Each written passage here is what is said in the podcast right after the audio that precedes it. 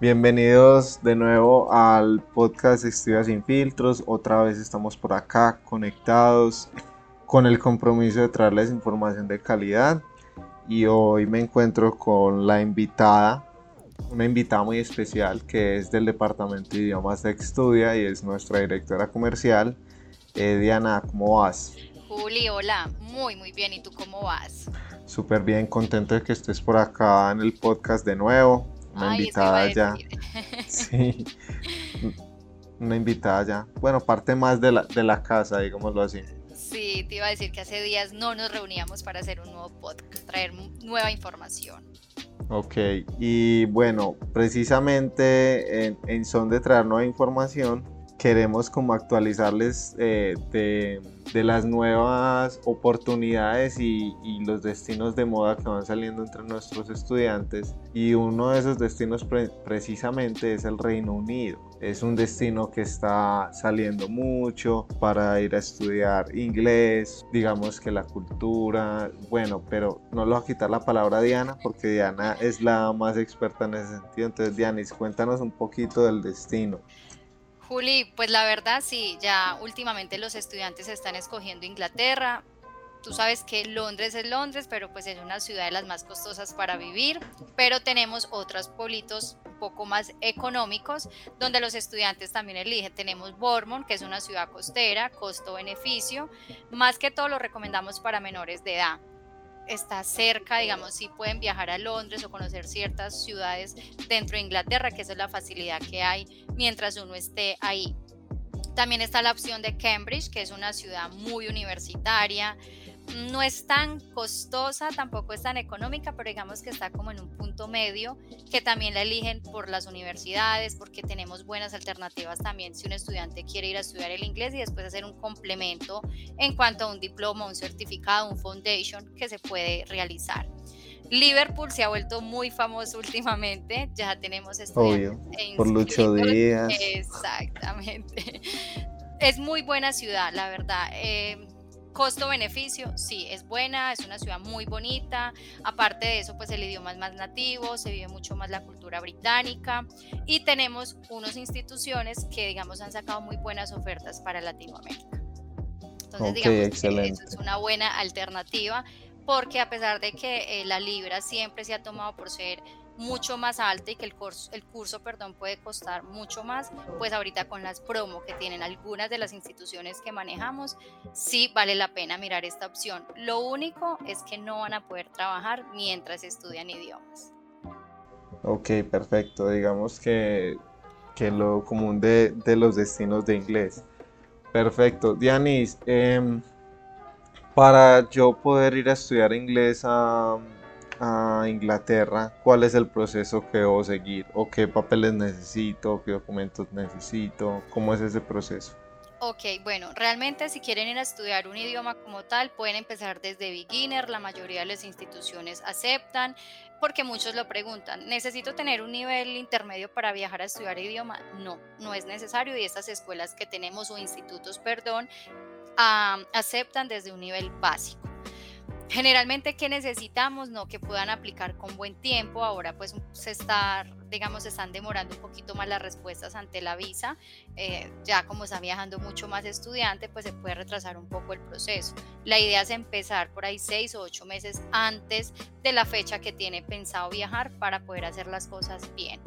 Mm, como les mencionaba lo de las promociones, la mayoría de las escuelas tienen descuentos del 25 y el 30% sobre el valor del curso. Entonces, si pueden ver, es un descuento bastante bueno. ¿Qué piden también para poder aplicar?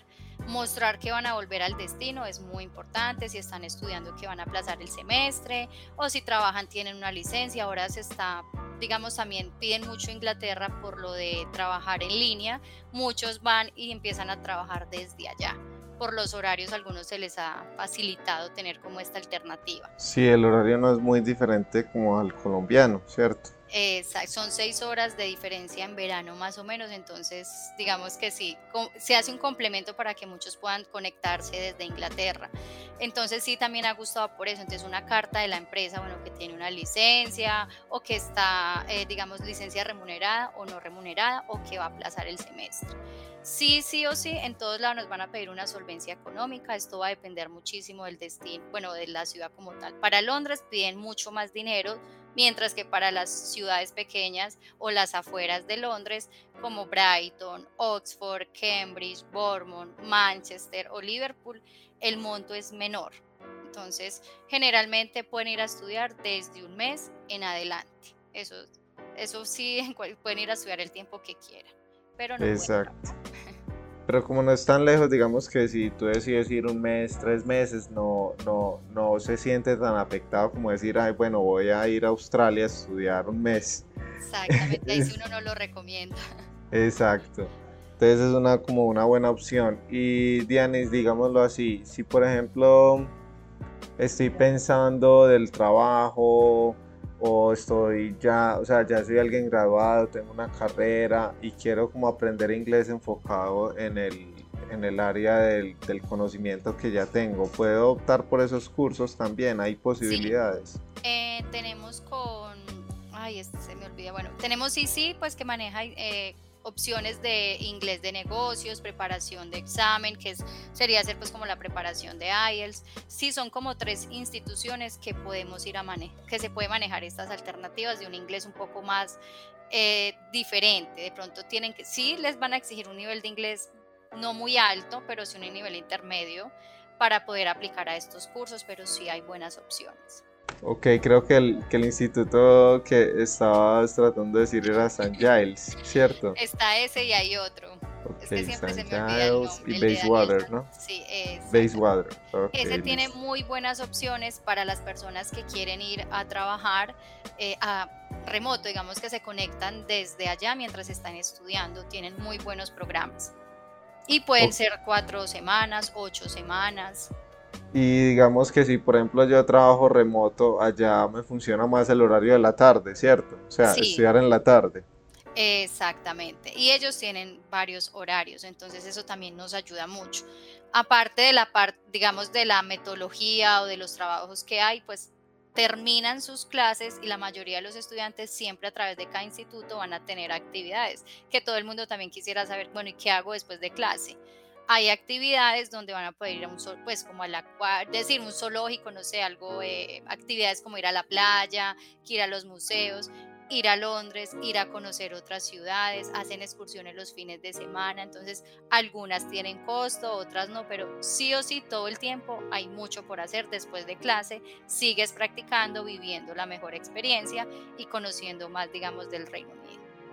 Exacto, yo creo que la, más famosa sería el día de sol a, Londres, ¿no? Sí. A ver todo lo que tiene Londres para ofrecer.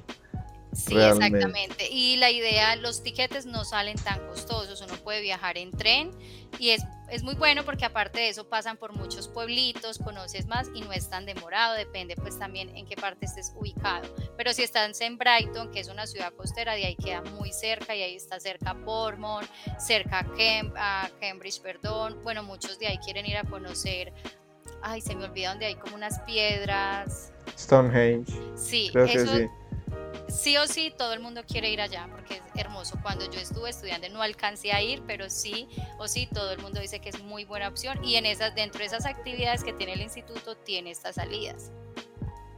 Ok, yo, yo creo que igual como que lo más lejos que quede en el Reino Unido que cuatro horas en tren, yo creería. Sí, pero vale la pena. Todo, todo vale la pena porque estás en una opción donde vas a poder conocer muchísimo del Reino Unido o pues, sea, todas a cuatro horas de Londres, digámoslo así. Y Europa queda súper cerca, pues ir a París, a Francia, súper cerca, conocer, pasar el túnel de la Mancha, el canal de la Mancha, sí. Creo que hay muchas experiencias.